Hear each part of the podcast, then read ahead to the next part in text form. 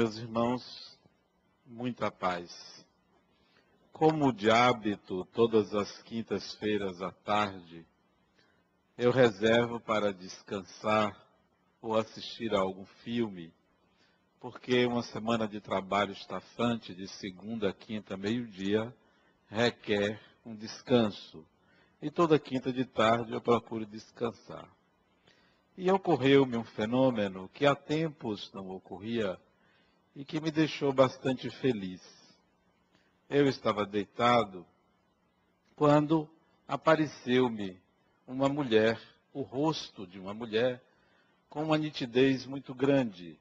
Não a conhecia, era certamente um espírito desencarnado. E eu quis aproveitar aquele breve momento para um diálogo mental com ela. Mas sem muito sucesso, a não ser ela me dizer algumas coisas que eu deveria me interessar. E para mim isso se torna um contato bastante interessante, porque é um contato mediúnico, é uma relação espiritual, é algo diferente, sai do trivial e que me causa sempre alegria de estar contactando com espíritos desencarnados e que trazem uma sensação agradável. Ruim é quando é um espírito é, que traz uma sensação desagradável, mas neste caso, algo muito agradável ela me passava. Eu só vi o rosto, muito grande, por sinal. Os traços eram uma tez morena e o rosto demonstrava seriedade, mas ao mesmo tempo harmonia e equilíbrio. E ela me trouxe ideias, porque depois que a, a imagem desapareceu, eu comecei a refletir sobre o que ela me dizia. E a informação básica é sobre a vida espiritual. Sobre como vivem os espíritos que já tomaram consciência da sua própria imortalidade e que não temem a morte que não tem mais aquele medo infantil da passagem da vida material para a vida espiritual. E refleti bastante sobre isso, porque a ideia é a vida espiritual é a vida verdadeira. É a vida em que as convenções humanas não têm relevância, não têm importância. Aquilo que nós nos colocamos na vida como persona, como imagem a ser mostrada para o mundo, não tem a menor importância. Cargos, funções, ocupações perdem o seu valor porque o mais importante é o estado de espírito, é a condição psicológica, é a condição emocional, são as habilidades, são as competências, são as capacidades do espírito. Isso sim é que é relevante. E interessante que eu refletindo, ainda deitado na cama, sobre é, como nós inserimos a vida espiritual na crença religiosa. E isso fica no domínio da religião, quando na realidade isso não pertence a nenhuma religião, já que é a sequência natural da vida. Viver após a morte não depende de uma crença. Não está submetido a acreditar ou não acreditar. É como vocês estão aqui e não depende da, da religião saber que amanhã vocês estão, terão que acordar, aqueles que trabalham irem ao trabalho. Isso não, é, não depende de crença. Isso é a sequência natural da vida. E a vida após a morte é a sequência natural do existir. Bom, como você vai viver após a morte é que depende de um sistema de crenças. É que está submetido ao seu sistema de crença o como, mas não se vai viver após a morte ou não. Isso não depende do sistema de crenças. Isso não pertence ao ser humano o domínio, como não pertence ao ser humano viver ou não viver ninguém tem a possibilidade de escolher não viver, porque viver é obrigatório. seja encarnado, seja desencarnado.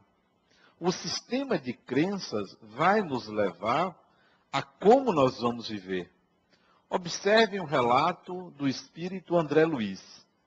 André Luiz era um médico, cientista, desenvolvia um trabalho importante para o nosso país no campo das doenças tropicais. No Rio de Janeiro, desencarnou, passou oito anos em região umbralina, sofrendo, atormentado. Por quê? era irrelevante se ele era médico, irrelevante se ele era cientista, irrelevante se tinha serviços prestados ao país, o mais importante era o sistema de crenças dele. Qual era? Nenhuma. Não tinha a menor noção. Ele não passou oito anos no umbral porque ele era uma pessoa má. Ele não passou oito anos no umbral porque ele fez alguma coisa de errada sistema de crenças, ignorância a respeito da vida espiritual. Somente isso. Nós podemos, sem sermos médicos, sem sermos cientistas, sem termos nenhum serviço prestado à humanidade, ou à cidade, ou à sua casa, despertar no mundo espiritual imediatamente, sem nenhuma região de sofrimento, ao contrário, abrigado, feliz em algum lugar, por causa do sistema de crenças, por causa do conhecimento a respeito da vida espiritual. A esse respeito também, eu me lembro de um espírito que ele desencarnou e resolveu, pelo seu sistema de crenças, permanecer dormindo. Dormindo. Porque ele estava à espera das trombetas tocarem, para ele acordar no juízo final. Esse sistema de crença faria com que ele permanecesse durante muito tempo nessa condição. Mas nós outros que já nos interessamos pela vida espiritual, conscientes de que a vida continua, nós não teremos esse tipo de problema o detalhe único, a reticência única é a culpa. Se você desencarna com culpa, você mesmo vai exigir uma redenção. Você vai exigir um sacrifício, uma punição, uma doença, um karma para aliviar-se da culpa essa restrição. Mas culpa também está dentro do sistema de crenças das pessoas. Então, a vida espiritual é inquestionável que continua. Agora, como é que ela ocorre? Como é que você vai viver essa vida espiritual? Vai depender de você, do seu sistema de crenças. É como você que resolve se mudar para outro estado ou para outro país sem conhecer esse país. Vai ter dificuldade se você não se preparar para como você vai viver lá. Como vai comer, como vai dormir, como vai se manter, como vai se deslocar. Se você não se pré-ocupar com isto, você vai ter dificuldades. Assim é a vida após a morte. Muitas pessoas têm medo da dor. Ah, eu não tenho medo de morrer. Eu só não quero sentir dor. Eu só não quero sofrer na hora de morrer. Digo a vocês que é uma das coisas que não acontece é a dor durante a morte. Por experiência própria. Por já ter passado várias vezes por sair do corpo consciente. Totalmente consciente ao contrário, é uma sensação muito agradável. É uma sensação de leveza, como se você retirasse um peso. Eu me sinto como se estivesse nadando, mergulhado na água sem dificuldade de respirar. Ou então voando como um pássaro. É uma sensação muito agradável estar fora do corpo. Não há dor. Dor de espécie nenhuma. Porque a dor está relacionada de um lado, com o organismo que você deixou, que agora é um cadáver, e está relacionado com o pensar que está doendo. Então, isso poderá acontecer pela fixação mental. Mas é muito agradável e está ausente do corpo físico, está sem ele. Uma sensação muito gostosa, muito agradável. Sim, então não há nenhum problema com a dor. Alguns espíritos passam pela sensação de dor novamente pelo sistema de crença. Lembro-me de um rapaz que desencarnou num acidente de moto. Ele teve uma lesão na coluna cervical e teve parada cardíaca. Imediatamente morte encefálica. O coração voltou a funcionar e foi feito um transplante de coração. A irmã dele autorizou o transplante de coração.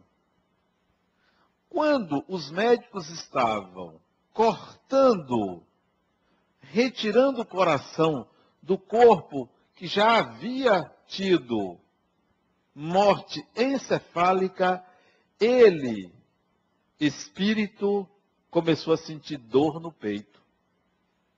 Não havia mais conexão cerebral. Mas o que é que havia? Havia fluidos ligados dele ao corpo dele, porque foi uma morte violenta. Não foi pelo adoecimento. Ele foi retirado do corpo abruptamente pela lesão na coluna. Mas ele permaneceu ligado ao corpo, então vai sentir dor, porque há uma ligação. Se houvesse um tempo entre a desencarnação e o transplante, talvez ele não sentisse se se retirassem os fluidos que ligam, ligavam ele ao corpo dele, ele não sentia, porque ainda havia uma ligação. É como se a tomada ainda estivesse ligada. É melhor não pegar porque dá choque. Então ele ainda estava ligado ao corpo.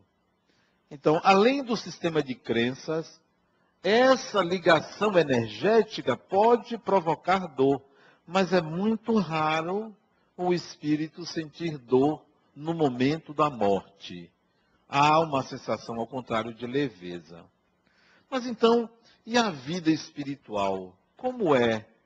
O que, que acontece? Para onde você vai? Para onde eu vou? Como vou viver? Como é a alimentação? Como é o transporte? Como é o sistema de saúde? Como é o sistema é, de educação? o que de fato é a vida após a morte. E essas reflexões me vieram no contato com essa mulher, com esse espírito. Penso o seguinte, que enquanto nós estamos no corpo, nós temos muitas limitações. Veja o que acontece com a nossa cidade. Uma cidade de Salvador é uma cidade pobre, não tem um, uma renda, não é uma cidade rica, é uma cidade pobre em todos os sentidos, endividada. Ah, o governo não pode fazer muita coisa porque não tem dinheiro.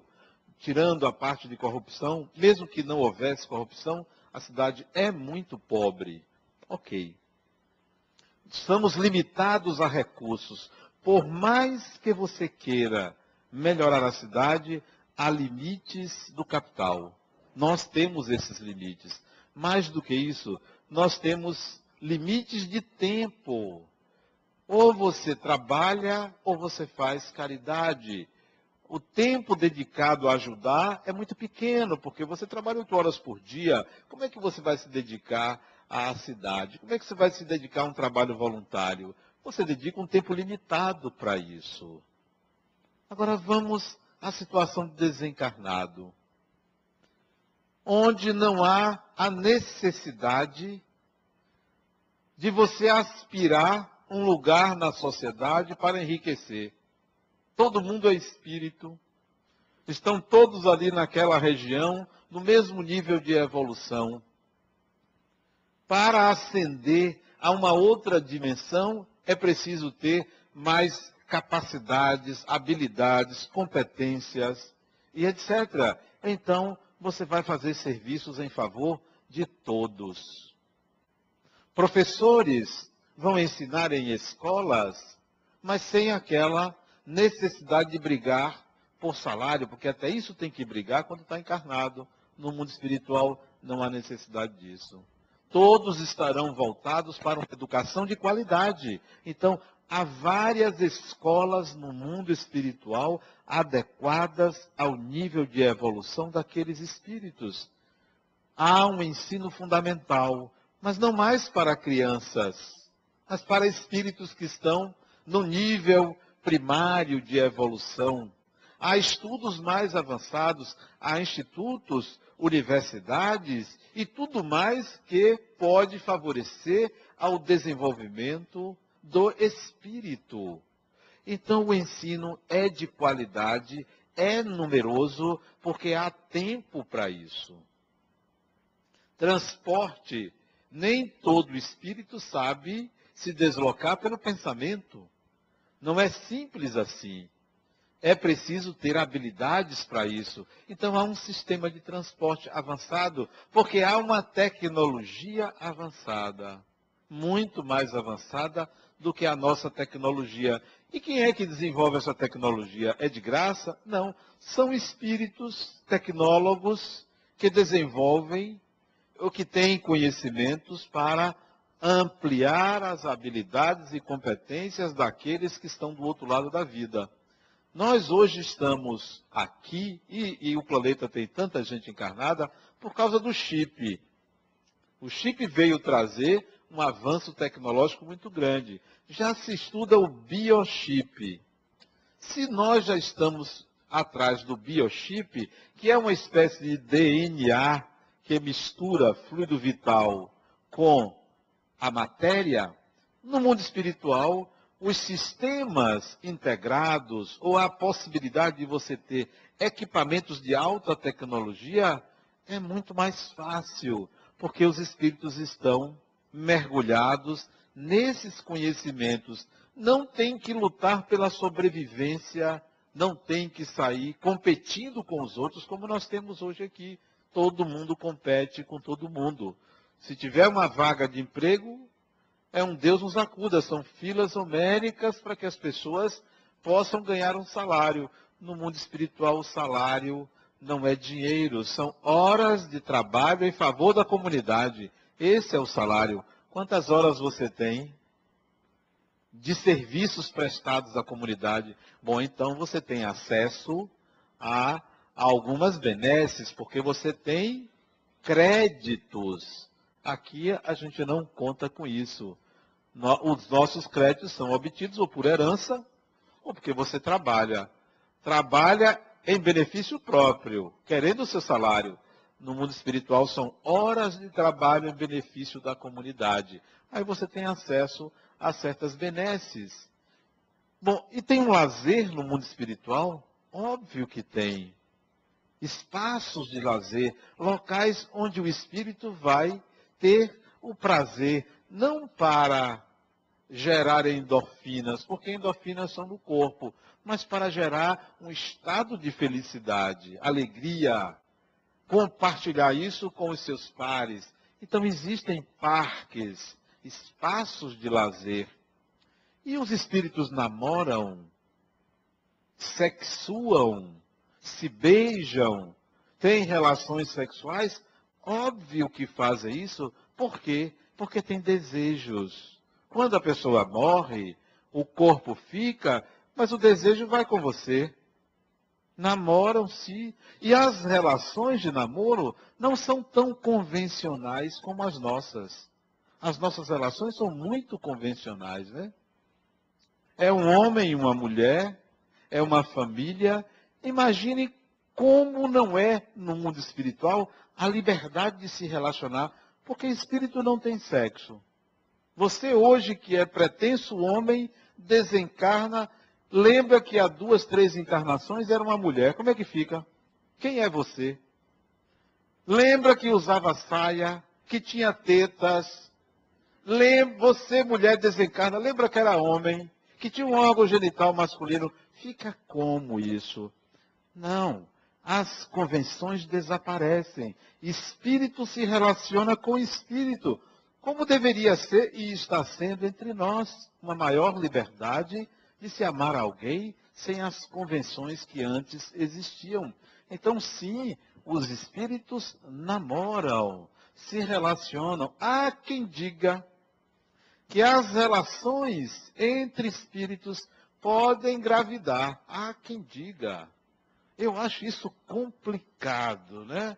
Você engravidar um outro espírito. Acho um negócio meio diferente. Mas como a linguagem que nós utilizamos, ela não é tão precisa, tão complexa para explicar o que acontece no mundo espiritual, basta a gente saber que os espíritos se relacionam afetivamente, que essas relações existem no mundo espiritual. E, além disso, no mundo espiritual, a vida, ela não é uniforme. É um pouco como aqui. Há regiões em que tem espíritos que não falam o português, porque a cultura ou reencarnaram muito tempo naquele idioma, naquele país. Então são, por exemplo, espíritos canadenses, alemães, americanos, japoneses. Brasileiros é difícil porque o nosso país é muito jovem, nós somos uma mistura de várias raças, mas temos colônias espirituais de brasileiros e que não falamos outro idioma, a não ser que lembre que viveu em outro lugar. Então, existe no mundo espiritual regiões típicas. Mais do que isso, regiões em que se agregam, se juntam pessoas de uma mesma religião. Tem colônias espirituais de católicos, onde ninguém ali é espírita. Todo mundo se considera católico. Regiões espirituais de espíritas, de budistas, e por aí vai. Isso não é, não há uma uniformidade no mundo espiritual. A gente pensa que não, morreu é tudo igual. A consciência não evolui porque desencarnou não se modifica porque deixou o corpo, permanece com as mesmas características. Quando o espírito é mais evoluído, ele já transcende isso, vive numa região mais elevada, onde essas diferenças desaparecem. Mas nas regiões muito próximas da Terra, essas diferenças continuam, essas disputas continuam. Tem espíritos desencarnados que não acreditam em reencarnação. Já está desencarnado, sabe que a vida continua, mas não acredita que reencarna. Não se lembra de uma segunda encarnação antes da anterior. Sistema de crenças. O seu sistema de crenças é limitador. O libertador. Isso vai depender dos seus estudos, do seu aprendizado, das suas convicções, de não ficar prisioneiro de um sistema único de crenças.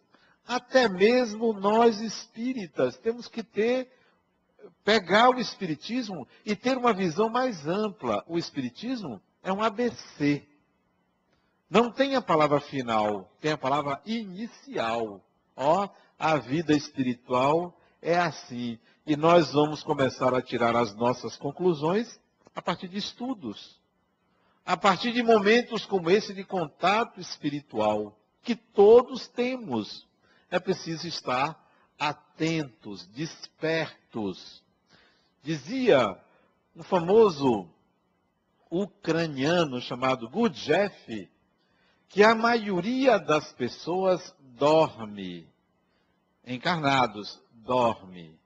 E uma minoria está desperta desperta para a realidade espiritual, porque está desperta para um autoconhecimento, para uma descoberta interior. E se a gente não faz isso, fica apenas ah, eu acredito na vida após a morte. Eu vou, o espiritismo não diz fora da caridade não há salvação, então eu vou fazer caridade, vou pedir muito a Deus, vou pedir proteção ao meu anjo de guarda, ou meu espírito guia, porque depois da morte eu vou estar tranquilo, porque vão me ajudar. Eu fiz caridade, rezo a Deus, não faço mal às pessoas, então está tudo garantido. Fechou o ciclo. Fechou o cerco do raciocínio. De jeito nenhum. Isso é um sistema de crenças limitador. Você tem consciência de que a vida continua? Então comece a se ocupar, a refletir, a analisar, a avaliar, a aprender. Aprender com os erros, aprender com os acertos, não ficar nessa dialética de bem e mal. Eu vou fazer o bem, então estou garantido do outro lado. Se eu fizer o mal, vai me acontecer alguma coisa de ruim do outro lado. Esse raciocínio, ele é infantil. Ele pode ser lógico, mas ele é primário. Ele não leva a um desenvolvimento da personalidade. E como é que se dá esse desenvolvimento da personalidade? Se dá quando você se ocupa de crescer, de aprender, de estudar, de se aplicar, de viver a vida de uma forma saudável, de pensar também na sociedade, nos outros. Então você estará se desenvolvendo. Além disso, a vida espiritual sempre, mas sempre oferece algo de muito melhor ao espírito do que a vida material. Sempre melhor. Por pior que seja o espírito encarnado, por mais mal que ele faça quando encarnado, a vida espiritual oferece a ele muito mais oportunidades de crescimento do que a vida material. Isso quer dizer que Deus sempre reserva ao espírito algo melhor. O catastrofismo que a gente costuma ver, às vezes até em mensagens mediúnicas, a, a forma de impor o medo na desencarnação é típica da Idade Média, é típica da Inquisição colocando todo mundo numa situação de terror, de fazer as coisas para se proteger quanto à vida espiritual. A moda das religiões tradicionais. Não, o espírito precisa se capacitar. O espírito precisa desenvolver habilidades. O espírito precisa conhecer a respeito da vida, do universo, é claro que isso inclui a bondade, a caridade, o amor ao próximo. É claro que isso inclui a eliminação do egoísmo, é claro que isso inclui renúncias, é claro que isso inclui a eliminação do orgulho, está incluído. Mas não são só virtudes teológicas que nós devemos buscar. Existem capacitações, porque se você, numa encarnação, por exemplo, for advogado, que é uma profissão que está em alta, né? Está aí o mensalão, está em alta ser advogado, né? Por falar nisso, eu acho bonito aquele tribunal, sabe? Eu fico assistindo aqueles discursos daqueles homens e mulheres falando bonito, falando um advoguês interessante, né? Eu não entendo muito, mas acho bonito aquilo. Então, se você numa encarnação é advogado, passa 30, 40 anos se aplicando naquela profissão, por melhor advogado que você se torne, ou se você vai para o Ministério Público, ou se você vai para a magistratura, ou se você vai advogar somente, ou defensoria, qualquer área do direito que você vai trabalhar, isso é uma especialização numa encarnação. Aí você desencarna, reencarna e novamente escolhe ser advogado. Desencarna, reencarna, novamente vai ser advogado. Que espírito é esse? Só sabe fazer aquilo. É um viés que esse espírito vai ter, porque uma única profissão em várias encarnações. Que você passe algumas, mas é preciso que você desenvolva habilidades em outros campos. Eu acho que todos os espíritos deveriam, ao menos numa encarnação, estudar filosofia.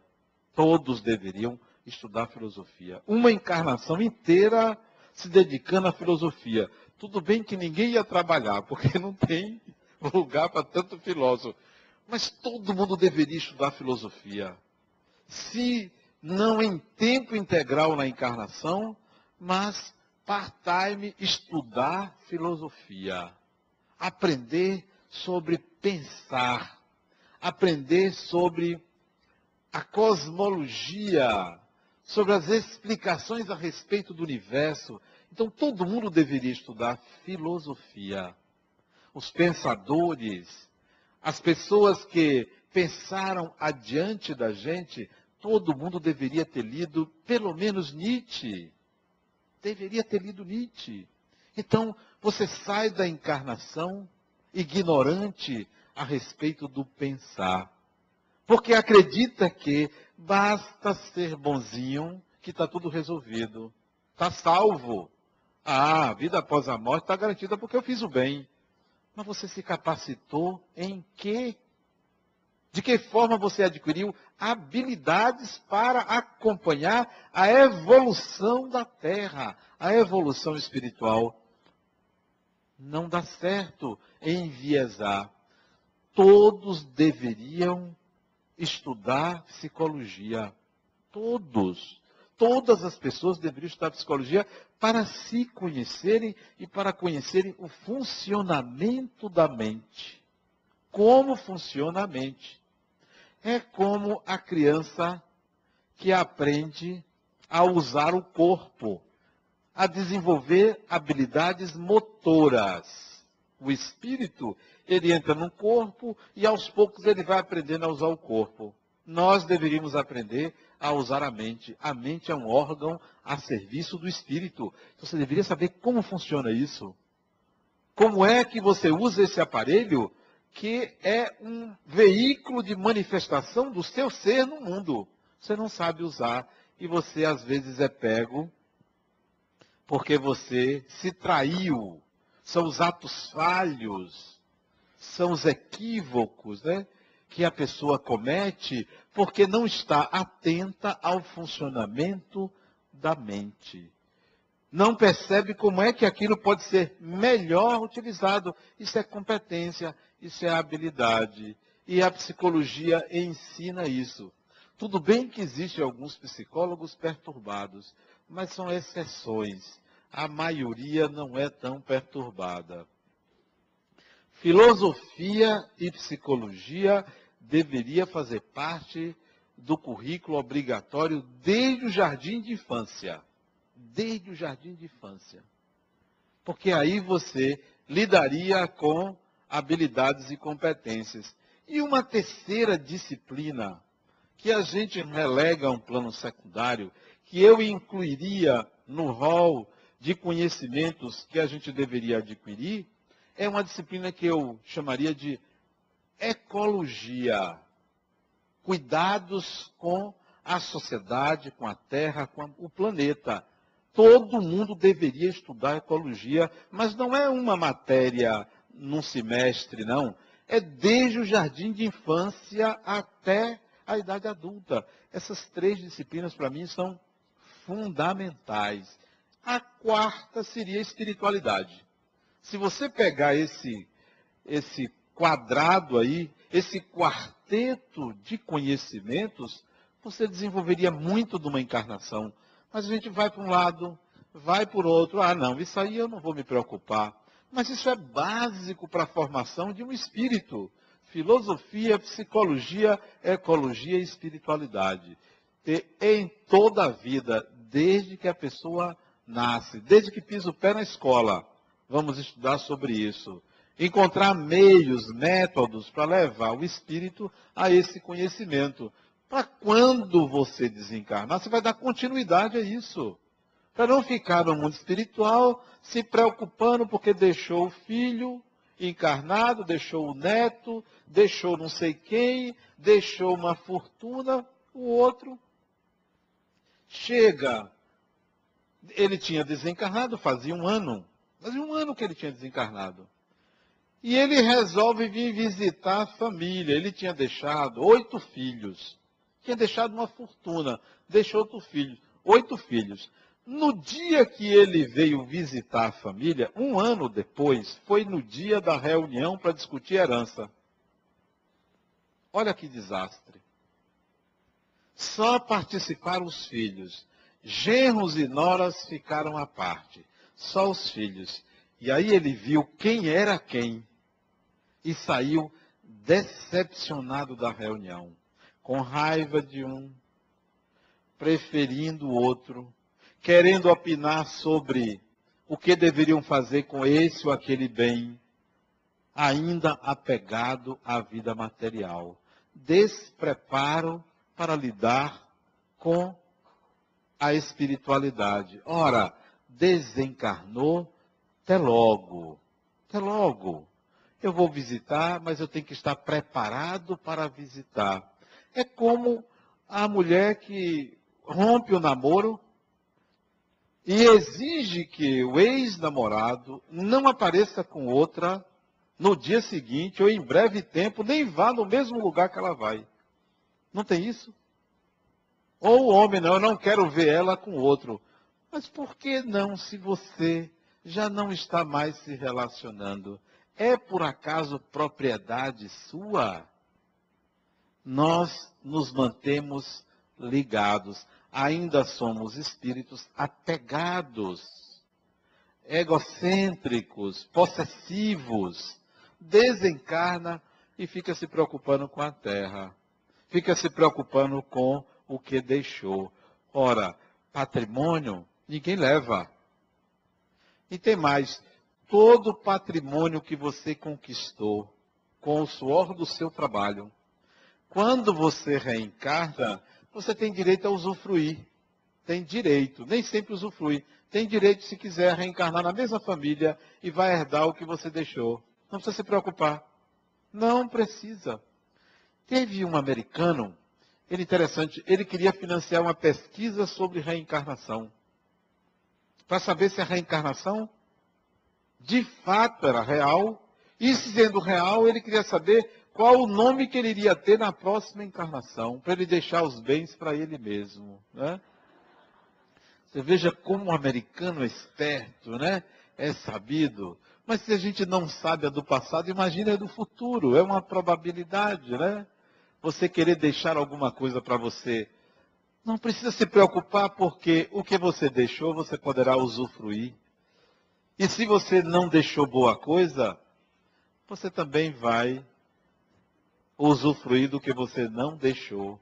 Vai atravessar as faltas que você permitiu, que você criou. É assim que funciona. Você herda o que você constrói. Você herda o que você faz ou o que você não faz, você vai ter de volta. De tal maneira que a vida espiritual, digo a vocês, é algo de maravilhoso. Mas não digo porque vocês devem querer morrer. Não, não queiram morrer. Como eu também não quero desencarnar agora. Tudo no seu tempo. Quando tiver que desencarnar, que venha a desencarnação. Não vou me preocupar, pode ser hoje, amanhã, daqui a um ano, dez anos, vinte anos, não sei quando. Essa não é a questão de querer. Agora, que é algo muito melhor, eu não tenho dúvida. Que é algo de maravilhoso, eu não tenho dúvida. Não se preocupem, vocês que estudam o Espiritismo com umbral. Mentalizem uma situação melhor após a morte, que isso será uma espécie de salvo-conduto, uma espécie de passaporte para o outro lado da vida. Não se apeguem às convenções humanas. Eu me lembro do livro Nosso Lar. Quem aqui já leu o livro Nosso Lar? Leu, não é assistir o filme, não. Leu o livro, levante a mão. Pouca gente. Leiam o livro Nosso Lar. Eu não sei se vocês se lembram de uma situação interessante. O sujeito, ele estava encarnado, casado, enviuvou, ou se separou, não me lembro bem, e casou com outra. E aí o trio desencarna. Ele ficou com quem? Com quem? Com as duas. Né? É possível isso? Quer dizer, é guloso também, né? Ficar com as duas. Eu tenho uma paciente que ela tem três namorados, você veja, né? Se desencarna os quatro, ela vai ficar com os três com ela, né? Mas a explicação que ele deu é o seguinte: ela, uma delas duas, ele tinha um sentimento de homem e mulher. A outra, ele tinha um sentimento de irmão e ela também de irmã para com ele. E os três moravam na mesma casa. Você desaparece aquela convenção, vai prevalecer o sentimento. E o que fica é o sentimento. O que vai prevalecer nas relações no mundo espiritual é o sentimento. E isso é uma regra, é uma lei. O, aonde você for, aonde estiver seu coração, é onde você vai estar. Isso é uma lei. Porque o sentimento se sobrepõe ao pensamento. O outro estava dizendo, Adenal, como é que eu faço para esquecer aquela mulher? Eu disse, enquanto você gostar dela, você não vai esquecer. Mas ela me fez tanto mal e eu continuo gostando dela para você ver. O coração tem razões que a mente desconhece. Enquanto você gostar dela, você não vai deixar de pensar nela. Porque o nosso coração dita as regras. Não é apenas a lógica, não segue uma lógica. A vida espiritual é muito melhor do que a vida material. Não tenho medo. Não tenho medo da morte. Não tenho medo de ir para umbral. Um ou outro aqui vai, vai passar uns 10, 20, 30 anos, mas passa rápido. No instante passa. Vocês vejam quanto tempo, como foi rápido. Vocês eram crianças e já estão adultos, cabelo branco. Como passou rápido. Assim é no umbral. Um ou outro aqui que vai passar pelo umbral, passa rápido, começa a cantar quando chegar lá, e aí alivia, entendeu? Você esquece que está ali, contamina os outros, daqui a pouco você sai dali. E tem um detalhe. No mundo espiritual, a gente não tem o sistema de saúde que a gente tem aqui, que é caótico. O nosso sistema de saúde é um absurdo. Quem tem mais dinheiro é melhor beneficiado. Eu tenho um amigo que ele fez uma cirurgia de próstata agora por robótica nos Estados Unidos. Caríssimo, mas o plano de saúde dele cobriu. E ele foi, foi muito bem sucedido, por sinal. O pobre morre de câncer de próstata e não é atendido pelo sistema de saúde porque ele não tem dinheiro. Então, o nosso sistema é eletivo, é seletivo. Quanto mais dinheiro, melhor acesso aos serviços de saúde. Por mais que os governos façam um sistema único de saúde, um sistema público, mas aquele outro que tem um plano de saúde, paga um plano melhor, ele tem mais acesso. No mundo espiritual, não acontece isso. Por que não? como a disponibilidade é maior de pessoas que não têm uma atividade voltada para si, como tem muita gente disposta a ajudar, a auxiliar, o serviço de ajuda aos desencarnados é muito grande. Muitas instituições hospitalares muitas instituições de acolhimento a desencarnados, muitas instituições para ajudar as pessoas, independentemente de terem tido dinheiro ou não. Independentemente de serem boas ou más. A questão é que tipo de ajuda eu posso prestar a essa pessoa que desencarnou. Desencarnou doente, vai para a instituição para aquele tipo de doença desencarnou e continua dormindo para uma instituição que trata esse tipo de problema. Nós não estamos desamparados no mundo espiritual. Nós não estamos desamparados. Até os suicidas, que são os desencarnados mais complicados que tem, mais problemáticos que tem, também contam com ajuda especializada no mundo espiritual para acolher, para encaminhar para novas encarnações Então, a ajuda espiritual é muito grande e independe de cor, independe de sexo, independe de cultura, independe de conhecimento, independe de país, de língua. Todos recebem ajuda no mundo espiritual. Com isso eu quero dizer que a vida espiritual ela é muito melhor do que a nossa vida material. Por causa das limitações do corpo. Aí vocês podem se perguntar assim: por que Deus fez isso? Se tem uma vida espiritual ótima, por que faz uma vida material com dificuldades? Será uma queda? Será uma descida? Será uma punição? Por que isso? Por que esse sistema? Será que nós estamos aqui degradados? Será que nós estamos aqui pagando alguma coisa? Não. O raciocínio é outro.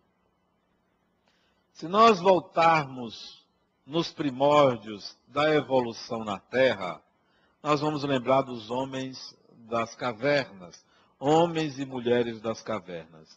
Naquela época, a habitação era debaixo das árvores, era em cavernas, o abrigo era muito limitado, morria-se muito cedo. O ser humano foi evoluindo e construindo habitações que você hoje tem habitações de qualidade. Essa evolução se deu em benefício da felicidade desse mesmo ser humano. Esse mesmo ser humano que habitava as cavernas está hoje sentado aqui, sob o ar-condicionado, iluminado, confortável. É o mesmo espírito. Eu pergunto a vocês: houve uma piora? Não, houve uma melhora. Naquele tempo, o homem das cavernas era inconsciente de si. Ele não tinha nome, ele não tinha uma identidade, ele não tinha cidadania, ele não tinha direitos, ele vivia ao relento. Graças à evolução, é que ele hoje tem um RG, ele tem um nome, ele tem uma filiação, ele se diferencia dos outros. Houve uma evolução. Do mundo espiritual para o mundo material, as primeiras encarnações servem para o espírito adquirir uma identidade. Nós aqui não estamos nas primeiras encarnações.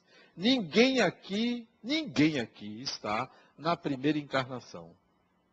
Na Terra, as primeiras encarnações são em comunidades tribais, as primeiras encarnações. Em comunidades tribais atrasadas, onde a linguagem é reduzida, onde o repertório de comportamentos também é reduzido. Ninguém aqui está na primeira encarnação. Mas a primeira encarnação, melhor dizendo, as primeiras encarnações, é para o espírito adquirir uma identidade. Portanto, é uma evolução. Encarnar é uma evolução para o espírito.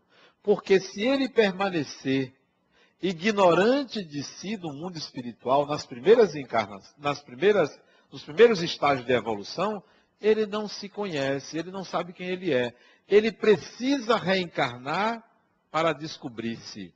Então, esse processo de reencarnação, por pior que seja, representa uma atualização para o espírito. Não mais no nosso estágio. No nosso estágio, a gente tem que querer sair da vida material, livrar-se da vida material, aprender tudo o que é possível para não mais precisar reencarnar. Mas no começo da evolução, o espírito tem que reencarnar bastante, querer reencarnar, porque a vida material dá a ele cidadania, identidade. Ele diz: Eu sou. Hoje nós já sabemos quem somos. E olhe lá. Ainda precisamos de várias encarnações, mas cada vez menos. Cada vez menos. Porque já vamos para um outro plano, que vamos ascender para um outro plano cada vez mais complexo então, a vida material ela é ótima para o espírito nos primórdios da evolução dele. Quanto mais evoluído o espírito, menos ele se interessa em reencarnar. Não tem valor aquilo. Ele quer agora outro tipo de aprendizado. Mas no começo é bom. É como a gente na infância. Na infância, você adora o jardim de infância. À medida que você vai estudando, você vai querendo se ver livre de escola. Porque você já aprendeu, você já não quer mais aquilo. Você pode ir até a graduação, mestrado, doutorado, mas você quer se livrar daquilo. Já chega tanta coisa. Assim é a encarnação de espíritos mais evoluídos como vocês. Querem se livrar logo da matéria e vão se livrar se aprenderem mais rápido, se eliminarem mais rapidamente o egoísmo e o orgulho e se se matricularem naquele, naquela universidade que tenha filosofia, psicologia, ecologia e espiritualidade. Isso é o que oferece a nossa ULI aqui, a Universidade Livre do Espírito. Se matriculem, porque aí vocês vão adiantar um pouquinho o passo, não se atrasar tanto. Muita paz.